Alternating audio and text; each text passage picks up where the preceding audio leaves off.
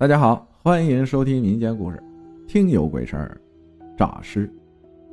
我这个人打小就对鬼怪之事颇有兴趣，那天缠着老爸，非让他给我讲他遇到的事儿。他想了想，一脸严肃的说：“我给你讲的那可都是真事儿，你小妮子可想好了，要是吓得你睡不着觉，可别赖我啊。”他这么一说。就更引起我的好奇心了。哎呀，说吧说吧。他抽了口烟，缓缓说道：“这事儿吧，我还是听我三舅姥爷，也就是你三舅太爷说的。这事儿是他亲身经历的。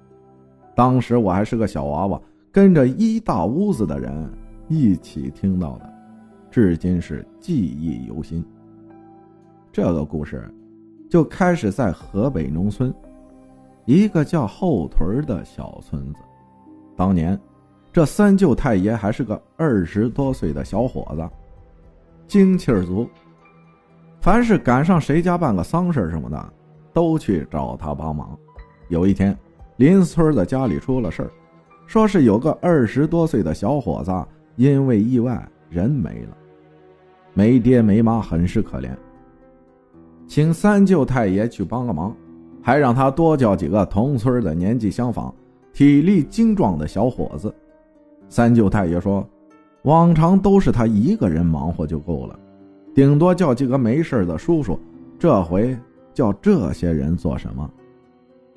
只见那人支支吾吾的说：“嗯，是这样，老人家们都有个说法，说这二十多岁的年轻人死了。”容易被路过的野猫、野狗什么的盯上，要是吃了他的祭品，或是心怀不轨的，容易上他的身，得找几个阳气足的小伙子盯着他，直到天亮才行。三舅太爷年纪轻轻，哪信这些，就叫了几个同村的，大摇大摆的就去了。六个小伙子到了那儿。只见空荡荡的大厅里放了一个床板，上面躺着一个与他们年纪相仿的已经去世的年轻人。这年轻人被一根挺粗的麻绳捆着身体，活像一只大粽子。大伙儿也没说什么，就直接一屁股坐在了那死人两旁，抽着烟，瞎看着大山，等待着夜幕的降临。几个人说着闹着，一眨眼天就黑了。夜里十一点多的时候，大伙让尿憋急了，就都上茅房去了。就剩三舅太爷自己守着。三舅太爷也不知道怎么着，就感觉吧，身上凉飕飕的。这大六月的，就算夜里也不至于吧。自己正琢磨着，就往那死人身上看。还是一样的姿势，可是，可是哪儿不太对劲？怎么感觉他要醒似的，就跟睡着了似的？三舅太爷想着自己都给自己逗乐了，也没太在意，可就是忍不住的打冷战。过了会儿，那几个人回来了，又往地上一坐，继续的有说有笑。可三舅太爷说什么也乐不起来，就是不自觉的往那儿瞅，大伙儿也瞅出三舅太爷不大对劲儿，就问他怎么了。他结结巴巴的说：“没没什么。”直到三舅太爷掏出怀表一看，十二点整，想着这一晚也算过去了吧，正打算起来去撒泡尿，突然。木板上那人抖动了起来，木板跟着吱吱呀呀的响着，大伙儿都傻了眼，吓得一动不敢动。突然，那人睁开了眼睛，双腿双臂一用力，挣断了麻绳，腾的一下坐了起来。我靠！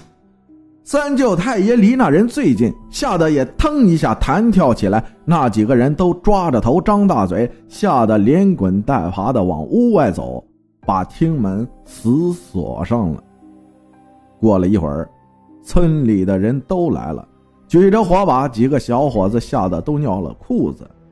只见那人走过大厅，到了屋里，一蹦蹦上了土炕，站在窗边，张牙舞爪的唱着，那歌声让人闻所未闻，出奇的刺耳，只是让听到的人都毛骨悚然。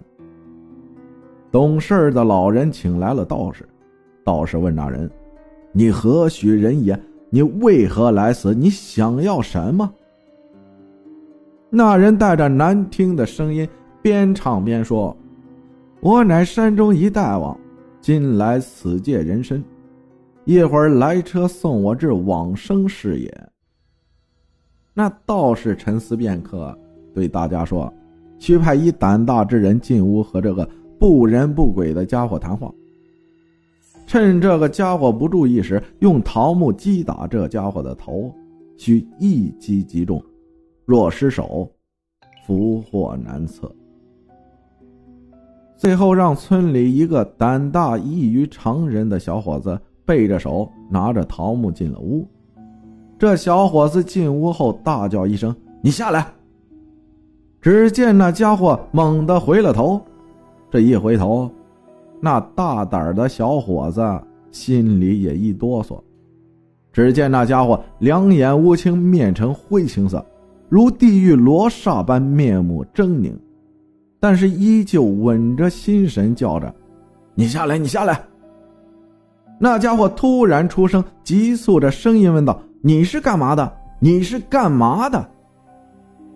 小伙子哆嗦着说：“我我来问问你，怎样才能放过这个人？”那家伙狂笑：“等本大王去往那西方极乐。”尔等还不给本大王作揖？那小伙子假模假式的拜着这家伙，那家伙离他越来越近。就在这时，小伙子一个反手，掏出桃木，狠了命的往那家伙头上打去。只见那家伙突然呜咽一声，一动不动了。小伙子忙叫屋外的人进来，大家手忙脚乱的把这人。重新五花大绑起来，死死的看着他，直到第一声鸡叫，天亮了。道士说：“那车只来一次，接不到他，那东西自然魂飞魄散。”这是我听到的最精彩，也确实是真实的鬼怪故事。到现在一说，也是一身冷汗。感谢听友硕石妹妹分享的故事。谢谢大家的收听，我是阿浩，咱们下期再见。